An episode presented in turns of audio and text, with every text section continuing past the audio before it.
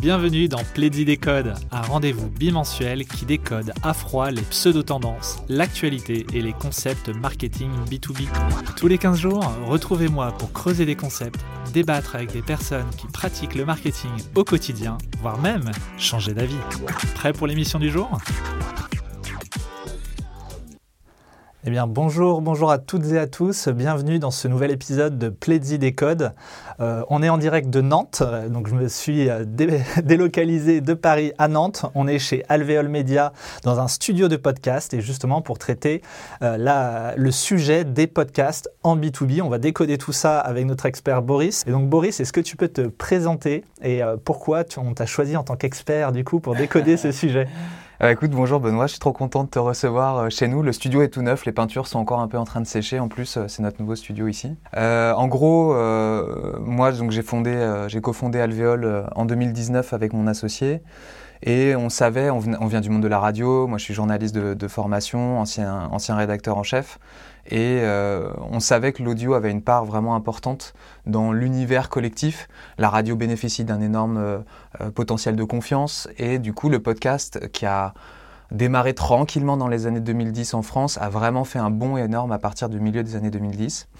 Et quand on a fondé Alvéole, on savait déjà que bah le podcast allait continuer à prendre en ampleur. Et on y travaille assidûment. Donc on produit nos propres contenus euh, chez Alvéole et puis on en produit pour des marques qui veulent faire euh, soit du B2B, soit de la com interne, soit du B2C et avec euh, différents objectifs. Des fois c'est de la pédagogie, des fois c'est de l'expertise et puis des fois c'est aussi tout simplement une envie d'explorer de, une thématique. Donc il y a plein de, de raisons de démarrer un podcast. Ok, on va rebondir sur une actu qu'on a vu passer. 80% de chute du podcast en, deux ans sur les nouveaux podcasts créés. Donc c'est une stat qui fait un peu peur. On a vu tout de suite des publications sur les réseaux sociaux en mode est-ce que c'est la fin du podcast déjà? Est-ce que la vague est passée? Est-ce que la mode est passée? Là, si on prend cette stat, euh, donc 80%, est-ce qu'il y a d'autres statistiques? Tu me parlais d'une une étude qui est sortie bah, En fait, c'est euh, chaque année, euh, Avas Paris et CSA Research font une étude autour du podcast qui est publiée pendant le Paris Podcast Festival. Et euh, ils ont une, euh, une vision assez, enfin ils essaient de faire une étude qui est assez transversale justement pour comprendre quels sont les habitus, quels sont les, les modèles de consommation, euh, aussi en, fonction du genre, en fonction de l'âge, en fonction des thématiques aussi. Et ils ont aussi une partie autour des podcasts de marque. Et euh, ce dont on se rend compte, c'est que euh, euh, là, typiquement, il y a un chiffre clé qui est sorti en 2022, en fin 2022, c'est qu'il y a 87% des personnes sondées qui estiment que le podcast est un bon moyen pour une marque de communiquer. Avec aussi d'autres questions subsidiaires qui, qui, indiquent que oui, les marques ont leur place dans l'univers podcast. Euh, après, pour revenir sur le chiffre de, de la chute de 80%, c'est vrai qu'à la fin de, de, on va dire, de la crise Covid, euh, en France, il y a eu jusqu'à 900 000 podcasts créés en une année ce qui est monstrueux. Euh, voilà, euh, je pense que même, euh, même pour, en comparaison avec des plateformes comme YouTube, c'est quand même un chiffre, c'est quand même un volume important. Donc c'est normal que ça s'effondre un petit peu parce que bah voilà, après le confinement, beaucoup de personnes ont voulu prendre la parole sur certaines thématiques, un peu euh, à bride abattue, et parfois avec des projets éditoriaux qui n'étaient pas suffisamment travaillés et qui n'ont pas réussi à être euh, maintenus. Et puis bah oui, faire du podcast, ça demande du temps. Donc euh, quand, on, quand on recommence à prendre sa vie d'avant, à retourner au boulot, à voilà, avoir du temps de transport, etc., bah, le temps dédié pour des productions podcast diminue aussi. Il y, a, il y, a, beaucoup aussi de podcasts qui ont été créés par des, par des personnes en fait et des particuliers. Et bah, voilà, cette, cette folie-là, c'est un petit peu radouci. Et euh, pendant ce temps-là, en fait, les podcasts de marque ont continué à progresser euh, tranquillement aussi avec des bases un peu plus solides euh, sur leurs projets. Ok, donc on est sur un marché qui se structure et souvent en B2B, on va avoir la problématique de, on est sur un univers sérieux, etc. Le podcast, est-ce que ça peut être adapté en fait pour des entreprises B2B et donc pourquoi on se lancerait en B2B sur sur un podcast? Pourquoi on fait ça? En fait, il y a plein de, il y a plein d'objectifs qu'on peut nourrir avec le podcast. Euh, quand on fait du B2B, on a besoin d'engranger certaines choses qui sont difficiles à évaluer. On a besoin d'engranger de la crédibilité, de la notoriété, de la légitimité aussi. Travailler son expertise, c'est pas forcément une chose qui est très facile. Euh, quand on est dans des domaines techniques, nous on a travaillé pour l'industrie euh, électronique c'est compliqué. C'est compliqué parce qu'eux, ils sont en deuxième chaîne de production. Ils, sont, ils, produisent pour des gens qui produisent. Voilà, donc c'est un peu, c'était un peu complexe. Mais ça les a pas empêchés en fait de, de réfléchir à comment est-ce qu'on voulait toucher des gens qui sont responsables dans des bureaux d'études ou qui sont des décideurs dans des grands groupes euh, industriels, automobiles euh, ou dans, dans, enfin, voilà, dans le maritime. A priori, pour le B2B, ce qui est important, c'est justement de se dire qu'est-ce que je veux défendre et est-ce que l'humain que je vais aller rencontrer, que je vais aller interroger, ou alors est-ce que l'humain qui va, je ne sais pas, chroniquer la vie de mon entreprise ou, euh, ou les produits sur lesquels je suis en train de travailler, va pouvoir venir toucher des personnes, et, je ne parle pas de, là juste de toucher des cibles, cool, elles ont cliqué, mais de pouvoir euh, avoir de la rétention sur le contenu. Est-ce que c'est intéressant ce que j'ai raconté Ou alors, si personne ne sait ce qu'on fait, justement c'est intéressant. Si personne ne le sait, alors je vais pouvoir le dévoiler. Et là, il y a un intérêt euh, assez flagrant, en fait, euh, quand, on en, quand on en discute, nous, avec, dans notre écosystème, c'est quelque chose d'assez évident. Ok, donc l'idée, c'est quand même de prendre du recul sur ce qu'on fait au quotidien, d'avoir une certaine expertise. c'est vrai qu'on va avoir, par exemple, dans le B2B, des domaines industriels comment je fais Du coup, c'est quoi le critère entre telle entreprise, elle a un bon potentiel podcast et telle entreprise, en fait, non, il vaut mieux pas y aller Ce qui fait la différence, c'est euh, à la fois les raisons pour lesquelles on le fait. Je pense que le podcast, c'est absolument pas un média de la vanité. C'est-à-dire qu'il faut, il faut, il faut défendre un projet qui soit assez authentique, assez sincère, et c'est comme ça que ça fonctionne. Aujourd'hui, les podcasts qui marchent le mieux, c'est un micro qui est très proche, c'est du témoignage, c'est quelque chose qui est raconté, il y a du storytelling. Si on n'arrive pas forcément à mettre un storytelling en place ou si on n'arrive pas à trouver un bon casting de personnes à rencontrer, ça va être difficile de défendre un projet podcast qui soit cohérent parce que sinon on va tomber dans un écueil qui est qui arrive hein, malheureusement, mais qui est celui de juste de, de venir euh, énoncer des faits. Mais dans ce cas-là, il vaut mieux écrire un article et bien l'écrire ou alors euh, euh, envisager d'avoir une vraie vidéo promotionnelle avec des gens qui, qui vont faire sur un format très court quelque chose qui va pouvoir condenser les informations. Si on, on estime à pouvoir dépasser, voilà, avoir euh, voilà, les bonnes personnes en interne ou en externe, des partenaires, des prospects qui peuvent venir euh, au micro, et qui peuvent raconter quelque chose, parce que c'est ça le podcast, c'est raconter quelque chose. Là, ça commence à se justifier, et là, on peut commencer à, à réfléchir à un projet éditorial et à, bah voilà, commencer à bosser dessus. Quoi. Quand justement on bossait sur cet épisode, tu m'as parlé de passion. Est-ce que c'est un critère indispensable? Euh, La passion, elle est assez importante. En fait, dans le podcast, on a ce qu'on appelle nos hôtes, comme un YouTuber euh, ou une YouTubeuse, et ce sont des personnes qui vont animer les échanges. Et ils vont faire vivre leur thématique. Des fois, ils vont amener leur propre vie personnelle, même dans, le, dans des podcasts de marque ou des podcasts B2B. Ils vont donner, euh, ouais, ce matin, euh, c'était un peu dur, mais du coup, je suis quand même allé rencontrer telle personne parce que euh, ça faisait six mois que j'attendais de la rencontrer. Bah ouais, en fait, moi, je rentre dedans et c'est, un, c'est un peu une, amorce. Et ce sont des personnes qui souvent ont un intérêt déjà pour la, thématique ou qui sont extrêmement curieux et qui vont aller gratter pour leurs auditeurs et leurs auditrices une thématique qui eux les intéresse. Et là, c'est bah voilà, il y a du feeling qui se crée, il y a du relationnel qui se crée, et, c'est ça qu'on recherche dans le podcast quel, euh, quel personnage on défend auprès de nos auditeurs en fait. Et ça, c'est un enjeu. Et je pense notamment à beaucoup d'industries et de, par exemple, des secteurs où on dit c'est pas sexy. Euh, le critère passion, mais c'est aussi la notion de envie d'y aller. Il y a l'envie euh, pour le pour l'entreprise, et il y a aussi cette notion d'être premier. Tu m'en as tu m'en as parlé. Euh, c'est vrai que le podcast c'est quand même assez récent. Il y a, on n'en voit pas en fait dans des domaines. J'ai vraiment le modèle industriel des gens qui vont vendre des machines euh, qui se disent non c'est pas possible. Déjà ils ont des fois du mal à faire un article de blog ou ce genre de choses. Alors de là à faire carrément un podcast, euh, ils se disent non mais ma cible ne va pas y être, etc. Je n'y vais pas. Est-ce que cette notion d'être le premier et de rendre sexy quelque chose pas sexy, est-ce que justement c'est pas le meilleur moyen avec le podcast? Alors le podcast, ce qu'il faut rappeler, c'est que déjà ça s'installe dans le temps. Un podcast, il va vivre, euh, il a une pérennité qui est euh, triple par rapport à de la vidéo par exemple, parce que les codes évoluent moins vite et aussi parce que bah, dans une vidéo, euh, tout ce qui va être euh, visuel et qui va changer de mode, les habits par exemple, va nous donner des indicateurs de date. Aujourd'hui, je peux te faire écouter un son de 2003, s'il a été bien enregistré et qu'il reste pertinent sur sa thématique, il sera toujours important. Donc déjà, il y a cet aspect-là. Euh, donc quand on veut occuper de l'espace sur une thématique qui n'est pas encore occupée, c'est bien de commencer tout de suite, même si au début on commence... C'est comme les Simpsons. Les premiers épisodes des Simpsons, ils sont un peu irregardables aujourd'hui, mais au moins ils ont commencé quelque part. Et quand ils arrivent à la 30e saison, on se pose plus de questions de leur, existence. Euh, et, lui, le podcast, c'est un, un outil pour occuper des niches, avec des fois des audiences très restreintes, très réduites. Mais justement, c'est cette, audience-là qui est souvent très qualifiée, qui va permettre en fait de, développer ensuite le reste des thématiques, parce qu'on va continuer à réseauter, on va commencer à créer une communauté dans, dans son auditoire. Et puis, bah oui, rendre sexy euh, avec le podcast, c'est un peu la grande question. C'est toujours difficile de se dire waouh, je vais faire quelque chose de magnifique. En vidéo, on peut un peu tricher, on peut scénariser avec, euh, avec des éléments visuels supplémentaires.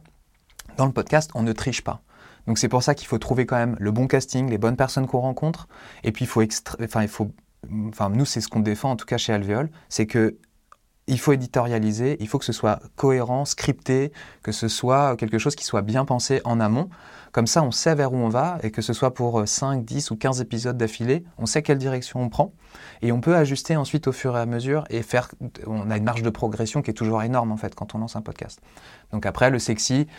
C'est toujours difficile, euh, on revient, je reviens sur l'industrie, mais nous on a travaillé pour, euh, pour le GRDF autour de la méthanisation, c'est un dossier ultra technique, c'est pour des agriculteurs, euh, la cible, elle était au début un peu restreinte au, Pays de la Loire. Bah, finalement, euh, ça a dépassé. C'est un podcast, même quand il y a un épisode qui sort pas pendant, pendant trois mois, on a toujours des écoutes parce que l'audience, elle est qualifiée et qu'ils sont allés chercher quand même des interlocuteurs, des interlocutrices qui étaient ultra calés. Et c'est pour ça que ça marche. Donc il y a une notion vraiment d'expertise, si on doit retenir, expertise, passion, et puis à savoir raconter une histoire, si on veut résumer le pourquoi. Euh, maintenant, on parle, nous, à une cible de marketeurs et de dirigeants euh, pressés, débordés. Du coup, ça peut faire peur. Euh, d'ailleurs, ça peut faire peur. On est dans un studio podcast, il y a du matos, j'ai un micro-cravate. Attention il y, en a même, deux. Il y en a deux. Il y, en a, un, pour, le... pour, le... podcast, du coup. Un pour le live, un pour le podcast. Ça ne rigole plus. J'étais tétanisé dans le, dans le studio. J'ai eu l'impression d'être un chanteur connu. Pas du tout. Et, et donc maintenant, comment on fait? Comment on arrive Comment fait quelque chose de bien, euh, qui a des résultats du coup, parce qu'il y a aussi une notion, quand on est une PME, euh, bah, ça paye en fait. Euh, comment on s'y prend? C'est quoi les étapes? En fait, ça, dépend aussi un petit peu de l'ampleur du projet. Soit on a de la chance et on a des mecs comme toi, et du coup, hop, on prend. Non, mais c'est parce que tout le monde en fait est, pas capable d'animer des échanges. Il faut, faut, être honnête. donc on a quelqu'un qui est motivé en interne et qui est capable de prendre le projet à bras le corps et ça va demander du temps, mais voilà, on externalise assez peu. Soit on commence à externaliser, et là, dans ce cas-là, ce qu'on va faire, c'est qu'on va fonctionner comme pour n'importe quelle stratégie marketing, c'est-à-dire à qui je m'adresse. On commence à dessiner euh, la cible. Euh, nous, on, essaie toujours de pousser vers une cible prioritaire, même si elle est extrêmement restreinte.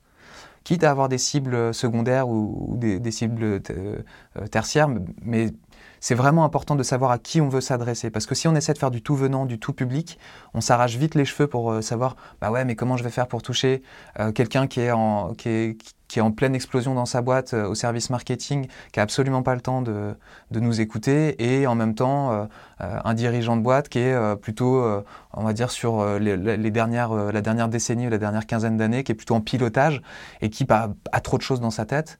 Donc faut faut peut-être que je choisisse entre les deux. Enfin voilà, donc il y, a plein de choses à faire. Et une fois qu'on a dessiné cette cible, on peut, on peut s'adosser, que ce soit à une agence, soit à des gens qui sont spécialisés sur l'éditorialisation et le contenu. Et on va dessiner en fait toute une séquence en disant bah voilà, on va faire euh, tant d'épisodes. On va le sortir euh, tous les 15 jours parce que nous, d'un point de vue euh, stratégie de com, on a établi que la présence sur les réseaux sociaux, on a une place qui est déjà aménagée pour le podcast. donc tous les 15 jours, on a un teasing et un épisode, un teasing, un épisode, etc. Et on va vraiment réfléchir sur est-ce que je touche ma cible à chaque fois que j'envoie une information sur mon podcast? Et une fois que ça s'est établi, bah on cherche nos thématiques, on les hiérarchise parce que des fois ça peut être plus intéressant de commencer par le B à bas entre guillemets quand on est dans de l'expertise. Et, euh, et, on va terminer avec des interviews un peu plus, euh, un peu plus précises avec des gens qui ont des expertises pareilles très très fines. Euh, je pense notamment au milieu de la tech. On a, on a, on a travaillé avec des personnes euh, bah, voilà, qui, qui ont des prérogatives de développement de nouvelles solutions. Ils sont en R&D un petit peu en permanence mais on va pas faire venir la R&D tout de suite, c'est pas possible. Parce qu'en plus, les gens de la R&D, ils ont besoin de travailler, digérer pour pouvoir faire de la pédagogie sur, sur leur travail. Donc, on les prévient un petit peu en amont, et c'est un peu l'idéal. Et après, on va rentrer bah, tout ce qui est en production, réalisation, euh, enregistrement. Est-ce qu'on se met en studio? C'est toujours le mieux. euh, Est-ce qu'on s'enregistre euh, un peu et on, on établit les toute la stratégie? Persona et Exactement. Et euh, du coup, sur la production, alors là-dessus, euh, soyez décomplexés, puisque je fais partie de ces gens qui s'enregistrent avec un Mac dans un open space pour faire du live. Donc, euh, c'est vrai que la, première idée, on en a débattu, c'est rigolo, parce que là, on est dans le top, euh, on est dans un son qualitatif. Vous voyez, on a des choses pour, pour travailler le son qui sont sur les murs, pour faire en sorte que ça ne ricoche pas. Donc, on est sur quelque chose de très travaillé. Et à l'inverse, si vous regardez le dernier épisode, vous avez une porte qui grince et un collègue qui tousse à côté. Donc on est à l'extrême opposé. Donc euh, soyez décomplexés. On va, le but de ce décode, c'est justement de trouver euh, le juste milieu pour vous, pour votre entreprise. Euh, donc bien sûr que c'est mieux pour le son. Nous on fait du live qu'on récupère en podcast et on va traiter ce sujet d'ailleurs ensemble. Du coup on a vu le script. Après comment on passe Qu'est-ce qui est important pour passer de cette étape de script un bon épisode concrètement, c'est-à-dire le jour J, euh, que ça se passe bien au final alors, on a plusieurs défis. Des fois, on a des personnes qui vont être stressées, par exemple, en face de nous. Donc, il faut avoir quand même des personnes qui sont en capacité d'instaurer un climat de confiance. C'est jamais évident de parler de quelque chose qu'on connaît très bien, parce qu'on a peur de se tromper, on a peur de, passer à côté d'une info importante. Donc, quand on a bien scripté son, son épisode et qu'on sait où est-ce qu'on va, on va faire ce qui s'appelle de la tenue d'interview, qui est plus de l'animation. Finalement, tout le travail d'éditorialisation, il est fait en amont. On a notre script, on est bien, on est installé. Et après, on va animer l'échange. Donc, des fois, la personne, la première partie de l'enregistrement, ça se trouve, on va rien garder les cinq premières minutes vont être complètement inutiles. C'est juste un, gros icebreaker qui va permettre ensuite à la personne de se libérer un petit peu et d'aller sur ce que nous on recherche le plus souvent, un ton un peu plus naturel, un ton un peu plus euh, euh, sympathique ou bienveillant, ou en tout cas euh, quelque chose qui permette à l'auditeur de ne pas s'ennuyer. Voilà, c'est quand même pour que quelqu'un écoute un format qui dure 10 ou 20 minutes de bout en bout, il faut faire un effort d'animation. Ça, c'est très important. Donc, c'est bien d'avoir un, un, bon hôte ou une bonne hôtesse de podcast, c'est ultra important. Et puis, bah, bien entendu, il y a tout le travail de montage. Euh, si, euh, si on veut faire de la facilité et pouf, on enregistre, tu vois, aujourd'hui on fait un live, le live va être transcrit tel quel parce que, que c'est l'objectif de ce live-là, c'est qu'il soit disponible après coup. Mais euh, nous, ça nous arrive d'enregistrer 40-50 minutes pour des épisodes qui durent moins de 10 minutes. Mais c'est notre métier. On est, ma, collègue à la production, elle est journaliste de formation. Sa collègue productrice, elle est journaliste de formation. Et même la personne qui bosse à la com chez nous a été journaliste un moment. Donc, euh, euh, donc l'idée, c'est de savoir couper au bon endroit, réagencer, re-hiérarchiser. C'est pas grave si pendant l'interview, on va un peu dans tous les sens, on refait des prises. C'est normal, c'est un tournage.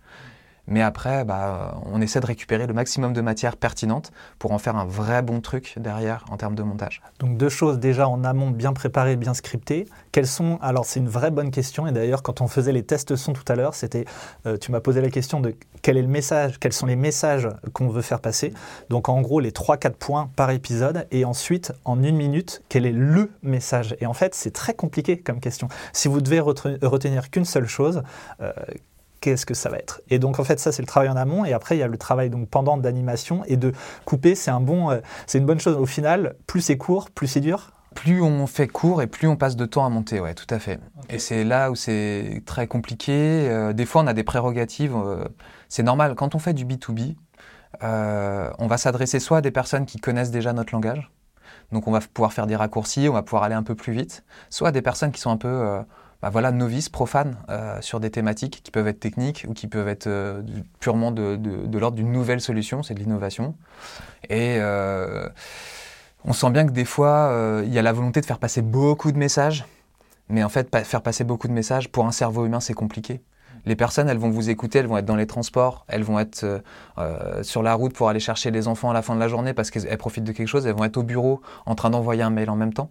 Donc, euh, il faut accepter le fait que votre auditoire ne soit pas tout le temps concentré et que donc euh, bah, certaines informations ne sont peut-être pas prioritaires ou en tout cas peuvent arriver en descriptif de l'épisode, peuvent arriver a posteriori sur un post qui va venir euh, une semaine plus tard redéfendre le podcast sur vos réseaux ou dans une newsletter ou dans une mailing list en disant bah voilà on a abordé tel sujet dans le podcast et on voulait aussi vous dire que tralala. Ou alors, bah, c'est deux épisodes. On découpe en deux. On fait une partie 1, partie 2. Et ça, c'est quelque chose qui se pratique. On est dans le podcast, c'est ultra libre. Si on veut faire un épisode qui dure 20 minutes et l'épisode suivant qui dure juste une minute parce que c'est un bonus, eh ben, faites-le. Clairement. Ah, on a une super question. On voit que les gens, ça y est, vous êtes tous euh, très réactifs. On a Annie qui nous demande combien de personnes maxi pour un podcast de 30 minutes. C'est très concret comme question. Euh, combien de personnes maxi qui parlent? Euh, Oui, en fait, Il y, a, y, a y a deux grands formats dans le podcast B2B. Il y a le format interview, euh, on en connaît, enfin voilà, il y a l'empreinte, euh, il y a Génération Do It Yourself, où c'est beaucoup de réseautage, euh, où là on va à la rencontre un peu de la personne et du professionnel en même temps, tout se mélange un petit peu. Donc là on peut, voilà, pour un 30 minutes, deux personnes, ça tient largement, voire c'est un petit peu trop long. Et on a la partie talk ou alors table ronde, où là pour être raisonnable et pour que tout le monde ait un petit peu le temps de prendre la parole, en tout cas, nous, moi, c'est ce que j'ai aussi appris en radio, c'est qu'il faut que chaque personne puisse passer aussi euh, euh, des choses qui lui semblent importantes et on arrive vite sur euh, ouais, du 4-5 minutes par personne. Donc là, si on déduit avec les habillages, avec le temps d'animation, avec quelques hésitations, et puis Ouais, je pense que 4 à 5 personnes, grand maximum, quoi. Si on est très efficace. Après, si, euh, si on a besoin d'un petit peu plus d'espace ou si on est un petit peu plus novice en animation, c'est bien d'avoir juste deux personnes autour de soi. Euh, voilà, pour avoir déjà deux points de vue différents. Ça permet d'avoir quelque chose qui est plus souple, entre guillemets.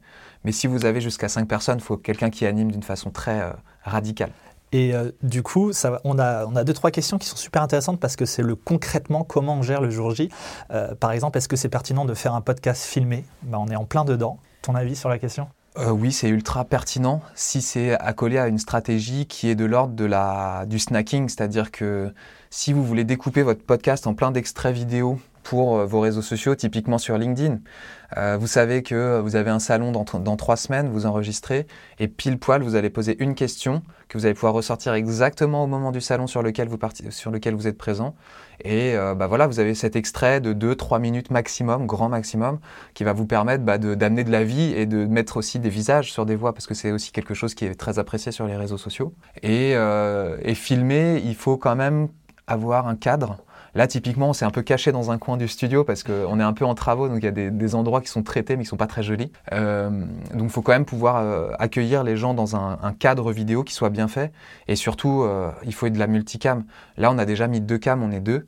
Euh, si on est trois ou quatre personnes, il faut un plan large, il faut un plan rapproché, il faut avoir la capacité peut-être à monter en zoomant, donc euh, il faut une, bonne définition de tournage.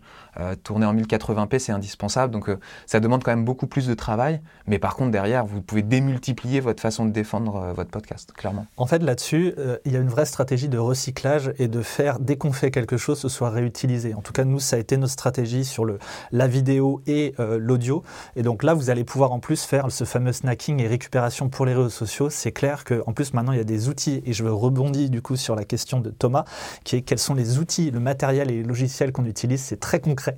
Euh, eh bien nous en fait on est sur Ocha, et par exemple Ocha va permettre de prendre un extrait, d'en faire une vidéo ultra simple.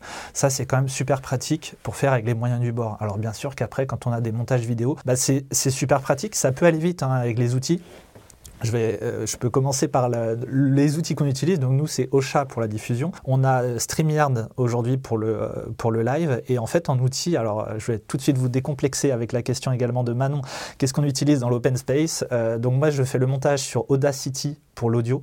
Très, euh, très pratique pour couper, c'est très simple pour moi. Je sais que c'est pas du tout euh, le, meilleur, euh, le meilleur moyen. Et en logiciel, c'est juste un casque Jabra. Voilà. Et donc maintenant, le matériel de pro. En fait, pour le matériel, bah là, typiquement, aujourd'hui, on est équipé, on a tous les deux un petit, petit micro Rode.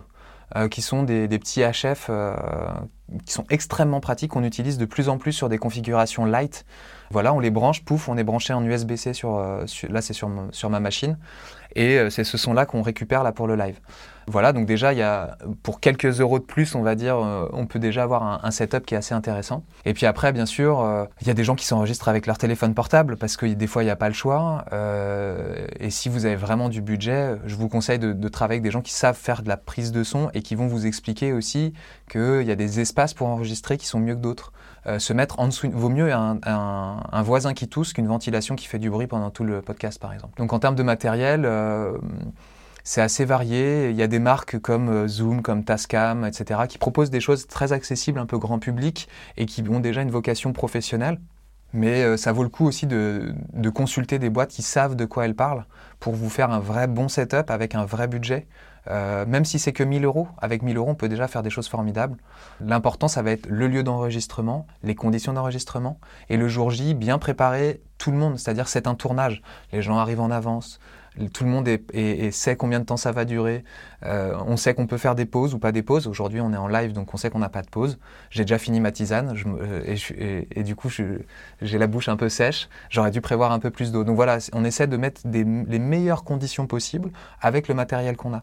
Moi, ça m'est arrivé de, m'enregistrer avec mon téléphone sur le terrain parce qu'il n'y avait pas le choix et parce qu'il fallait absolument que je récupère quelque chose. Et tant pis, derrière, on va faire un peu de montage. Et en termes de montage, vous avez un logiciel, alors Audacity, effectivement, c'est une bonne entrée de gamme, mais il, manque un peu d'ergonomie. Vous avez un logiciel qui est un peu comme WinRAR, qui est à, licence de, test perpétuel, qui s'appelle Reaper, mais la licence coûte vraiment pas cher, il est très bien. Euh, Reaper, ça s'écrit R-E-A-P-E-R.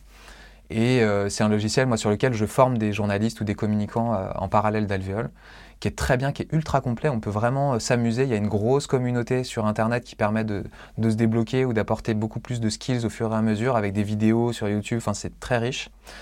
Et puis, si vraiment vous avez l'envie, la flamme, la passion, bah, vous pouvez commencer à, toucher d'autres logiciels. Alors dans le son, le, le plus grand s'appelle Pro Tools, mais nous on travaille là chez Max et Logic. Euh, qui est très bien, qui est très ergonomique. Il y a plein de, choses euh, assez simples qui sont utilisables. Et si vous n'avez vraiment pas le temps et que vous êtes très pressé, vous avez même euh, Spotify a racheté la boîte qui s'appelle Encore, donc c'est A-N-C-H-O-R, et vous faites votre podcast directement en ligne. J'enregistre ma voix, ils ont des petites, des petites musiques, des petits machins, on coupe directement dans, le, dans la web app, et pouf, c'est parti sur Spotify. C'est un bon moyen de se lancer. L'important, c'est de faire en fait. Moi, c'est ce que je conseille à tous les gens que je forme depuis, euh, depuis des années, des années, c'est faites-le. Faites-le, testez. Au pire, vous ne le publiez pas. Et c'est pas grave, au moins vous aurez appris à faire des choses. Moi, tout ce que j'ai appris, je l'ai appris en faisant des erreurs quasiment. Donc, euh. Ok, donc justement, si on se lance, quels sont les formats de podcast Parce que c'est quand même un univers très codé. Au final, le podcast, c'est un peu le Netflix de, de l'audio, de la radio. Est-ce qu'il y a des formats qui, qui reviennent? On a vu toute la technique. Et, euh, on parle de séries, on parle de. Est-ce qu'on sort tout d'un coup? Est-ce qu'on fait du récurrent? Est-ce qu'il y a un minimum, un nombre minimum de podcasts? Comment ça se passe? Aujourd'hui, le format le plus courant, c'est le moins cher c'est euh, l'interview euh, face à face. Voilà, il faut, faut, dire aussi les choses, c'est une question budgétaire euh, et souvent peu montée. moi, c'est quelque chose que je, que je conseille jamais. Il faut toujours du montage, il faut toujours de, de l'éditorialisation.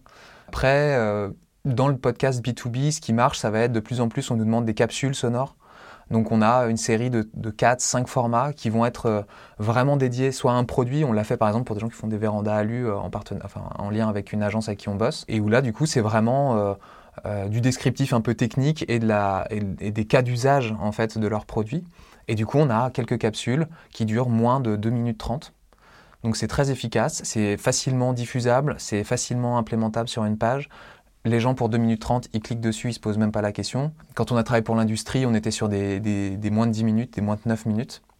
Euh, quelque chose qui était très monté avec un tout petit peu de... On, faisait venir un tout petit peu le personnel aussi dans l'interview.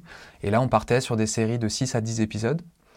Et puis après, il y a euh, les grands formats un peu plus... Euh, on va dire, un peu plus expertise. Dans des, je, reviens sur la méthanisation, mais là, on est sur des épisodes qui peuvent durer jusqu'à 25 minutes parce que c'est des questions financières, c'est des questions euh, euh, agricoles, ce sont des questions euh, de, pilotage de structure. Enfin voilà, donc ça nécessite quand même qu'on s'étale un petit peu. Et c'est plus des manuels d'utilisation ou des manuels pratiques ou des tutoriels qui vont permettre à tout à chacun de s'approprier la thématique.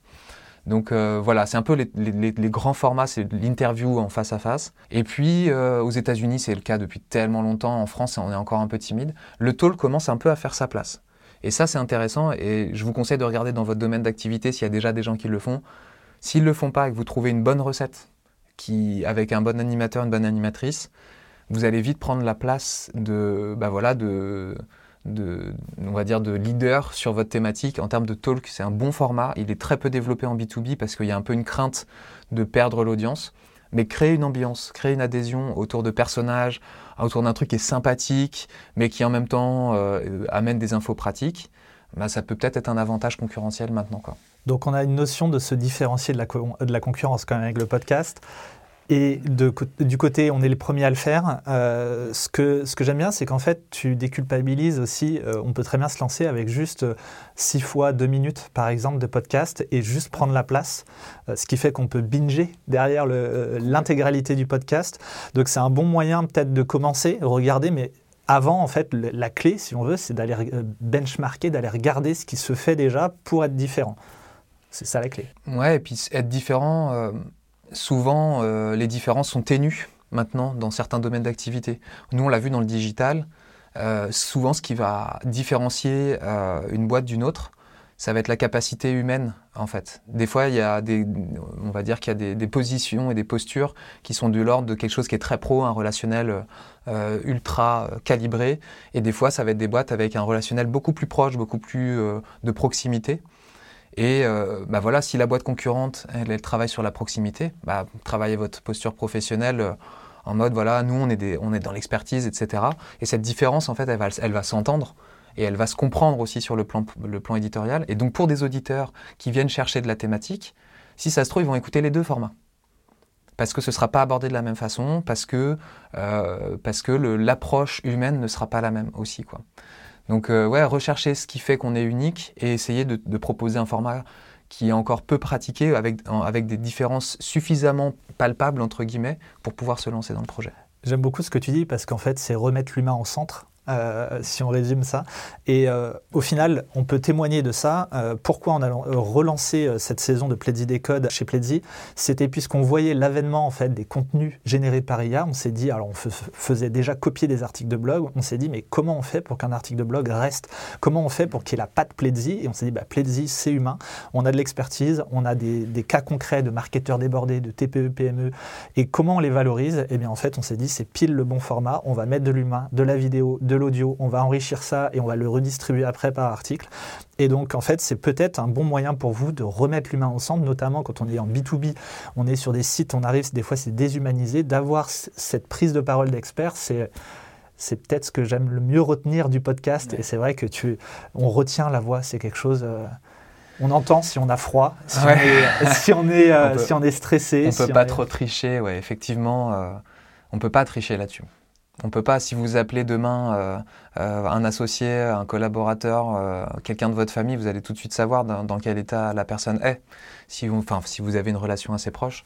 Donc, ouais, remettre l'humain au centre du dispositif et puis, et puis en fait miser sur la capacité de chacun aussi à se révéler un peu au micro. Des fois, on a des super surprises peut y avoir quelqu'un qui chez vous dira non non je, moi je veux pas prendre la parole. Et en fait on s'aperçoit que la personne elle, a une capacité pédagogique qui est impressionnante. Et du coup démarrer presque une mini-série avec cette personne ça peut être ultra intéressant. Et, euh, en plus c'est très valorisant. Enfin là ça, ça, va se faire de plus en plus mais euh, le podcast B2B c'est aussi du podcast interne où on fait de, euh, de l'acclimatation à une nouvelle thématique de l'entreprise et on va faire un podcast interne qui va ensuite se, répercuter parce que l'équipe commerciale, l'équipe dev, euh, etc., auront un discours commun parce qu'ils auront travaillé ensemble sur un projet éditorial et ce sera vachement plus cohérent. Donc quand ils prendront la parole auprès de, prospects, de clients, etc., et eh ben en fait, euh, ce sera presque une formation interne. Donc il y a aussi cet aspect-là qui peut être intéressant.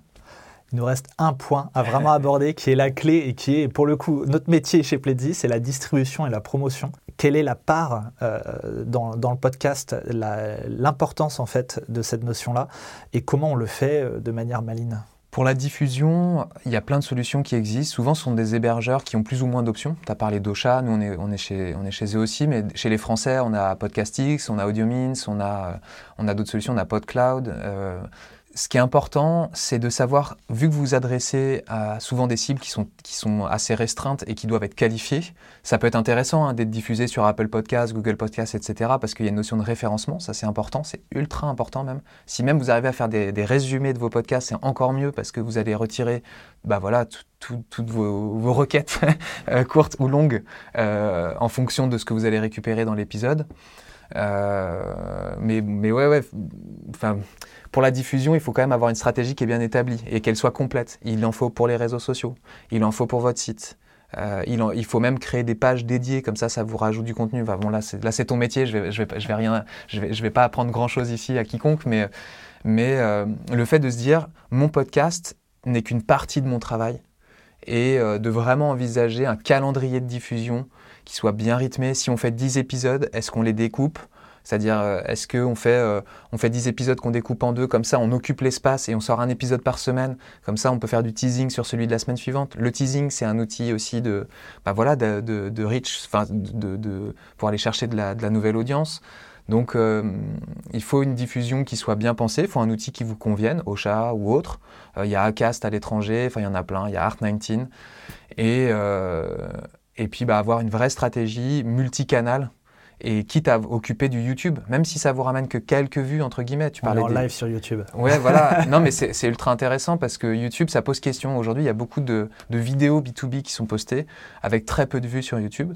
Le podcast, vous allez avoir des écoutes sur les plateformes, plus des écoutes sur YouTube, donc vous commencez à faire du cumulatif. Et là, pour, pour le coup, votre notoriété, elle peut aussi euh, prendre un petit bond supplémentaire en fait par rapport au travail que vous faites habituellement en termes de vidéo. Il y a beaucoup de boîtes qui font de la vidéo.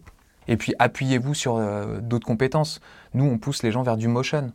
Si demain vous faites un extrait euh, qui vous semble capital, le point clé de votre podcast, et que vous, vous bossez déjà avec une boîte qui fait du motion très rapide. Tu définis comment le motion? Le motion, c'est on va animer la parole, c'est-à-dire qu'on va pas filmer les gens, mais on va avoir une petite animation un peu personnalisée avec votre logo qui est stylisé, etc., avec la petite waveform qui bouge et qui va permettre d'avoir une super visibilité. Et si vous avez, euh, alors euh, la plupart du temps en B2B on est sur LinkedIn, mais si vous avez des velléités à être sur Instagram par exemple, c'est ultra important de pouvoir faire un petit peu de motion. Tu parlais de, des modules d'un hébergeur, mais euh, il y a des, sites comme Headliner qui sont très bien et qui permettent déjà de faire le travail.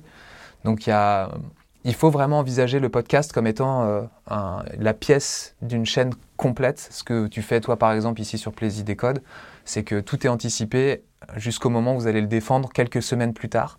Et des fois, le calendrier de vie d'un podcast, il peut même être de l'ordre de la rediffusion. Dans six mois, je vais rediffuser parce qu'il y a une date clé. J'ai abordé le sujet il y a six mois. Je fais une rediffusion, je le remets sur mon flux, donc je régénère des écoutes. Et ça, c'est important aussi. Donc il y a plein d'outils en fait pour le faire vivre très longtemps. C'est vrai qu'on a dit tout à l'heure, la clé c'est la préparation, mais c'est aussi derrière dans le recyclage et le fait de capitaliser sur chacune des actions. Mine de rien, là il y a un travail qui a été fait de recherche sur le podcast de Tram. Autant le récupérer sur tous les supports. Donc on va en faire derrière un article. Il y aura l'audio, il y aura la vidéo et tout ça peut être réutilisé derrière sur vos réseaux sociaux, sur l'email, sur plein de, canaux. Donc pensez vraiment à rentabiliser chacun de chaque minute de votre temps en termes de contenu on a dépassé euh, Boris. Euh, Désolé, je suis bavard. Mais c'est mais c'est un grand plaisir et c'était vraiment passionnant. On a eu pas mal de questions, on avait beaucoup de gens euh, au live que je vais rebondir. On va prendre la dernière question pour clôturer de de Solène sur la notion de régularité parce que c'est vrai que ça c'est un vrai sujet. Ça revient que ce soit le podcast ou n'importe quel type de contenu. Est-ce qu'il y a un minimum vital? Est-ce qu'il y a des règles là-dessus Oui, il y a des règles. occuper le terrain pour occuper le terrain, ça n'a pas forcément de sens et vous n'allez pas avoir d'adhésion. Donc si vous occupez le terrain, enfin quand je dis occuper le terrain, c'est euh, un par semaine par exemple, il faut que ce soit très justifié. C'est-à-dire que vous voulez créer une communauté, une communauté d'auditeurs et d'auditrices qui vont commencer à vous suivre euh, grâce à votre carnet d'adresses entre guillemets. Euh, si vous avez une velléité un peu plus voilà, de régularité, mais avec des moyens limités en termes de temps, oui, un par mois, ça peut être une bonne solution en fait. Si c'est bien éditorialisé, monté euh, suffisamment pour que ce soit pas trop long, etc., là, ça, devient intéressant. Et après, vous avez aussi la possibilité de faire des gros one-shots, c'est-à-dire vous enregistrez tout en amont, et à une grosse date clé pour vous, euh, ou sur une thématique clé qui, qui, va avoir, je sais pas, une semaine dédiée au digital ou quelque chose comme ça, vous allez pouvoir rentrer avec cinq podcasts d'un coup qui vont être, euh, bah voilà, qui vont être cousus de fil blanc un petit peu et qui vont permettre de vraiment suivre l'écoute entre chaque épisode. Donc il y a plusieurs stratégies, mais euh, moi ce que je conseille c'est de jamais dépenser trop d'énergie pour être présent juste pour être présent, parce que là pour le coup c'est la course à l'échalote et, ce qu'il faut savoir c'est que les podcasts avant d'être découverts il leur faut du temps et, euh, donc bah, occuper le terrain ça n'a pas forcément toujours du sens. Ou alors on veut créer une grosse série qui est bingeable, enfin qui est, qui est binge, bingeable d'un point de vue sonore et qui, euh, du coup, aura peut-être de l'intérêt, mais que dans six mois, sept mois, un an. Euh, nous, c'est ce qu'on a fait en stratégie personnelle. On a un podcast qui s'appelle La Terre dans ta face, et on a, on a produit toutes les semaines pour que la saison prochaine, euh, la régularité soit peut-être un petit peu moindre et qu'elle permette de... Bah, euh, bah voilà, d'être écouté. Il y aura déjà une trentaine d'épisodes déjà d'écoutables, donc on pourra capitaliser sur cette première saison. Donc c'est encore une autre stratégie. Il y a une notion d'anticipation et de stock au final, c'est-à-dire que si on sait qu'on veut faire toutes les semaines, ça fait 52 épisodes à sortir par an. Ouais. Euh, donc on, enlève les vacances. Comme ça, est-ce qu'on a, voilà, mais est-ce qu'on a la capacité à sortir euh, tout ça? Par exemple, nous, on savait qu'on n'avait pas la capacité, donc c'est toutes les deux semaines. On savait qu'on tenait au moins jusqu'à la moitié de l'année, mm. et du coup, ça nous laisse une marge de manœuvre. En fonction de votre audience, typiquement sur Plaisir des Codes, proposer un rendez-vous hebdomadaire, c'est beaucoup. à, votre auditoire. Enfin, sincèrement, c'est bien tous les 15 jours, c'est un bon rendez-vous. C'est suffisant, c'est suffisant pour pas se faire oublier. Et en même temps, c'est pas trop pour pas spammer, entre guillemets, l'auditoire parce que, bah, on est tous pareils, on court tous après le temps, donc euh, il faut être pertinent. Et, ça, n'hésitez pas aussi à solliciter votre, votre auditoire potentiel sur leurs habitudes ou en tout cas sur leur disponibilité en termes de temps et à les questionner et des fois se dire oh là là, si déjà t'en sors un par mois, c'est très bien pour moi, et bien là, du coup, vous pouvez commencer à vous fier à différents témoignages comme ça et à calibrer votre, votre régularité comme ça. Je crois qu'on a réussi sur les 15 jours, puisque Annie nous dit à dans 15 jours pour le, le plaidit des codes sur storytelling. Euh, bah, en tout cas, merci beaucoup, Boris, d'avoir décodé ensemble euh, ce phénomène podcast. N'hésitez pas, hein, du coup, à faire appel à Alvéole. Je vous fais votre pub. Euh, si vous voulez faire des beaux épisodes de podcast. Merci, merci Boris. Merci, Benoît. Bonne journée. Toute l'équipe Pledzi vous remercie pour votre écoute de ce nouvel épisode. Retrouvez tous nos podcasts sur votre plateforme d'écoute préférée et aussi sur YouTube et LinkedIn. Une suggestion? Une thématique que vous voulez voir décoder? Laissez-nous vos commentaires et des étoiles sous cet épisode. Et pour en savoir plus sur nous, rendez-nous visite sur pledzi.co, la boîte des Frenchies qui agite l'univers du marketing B2B.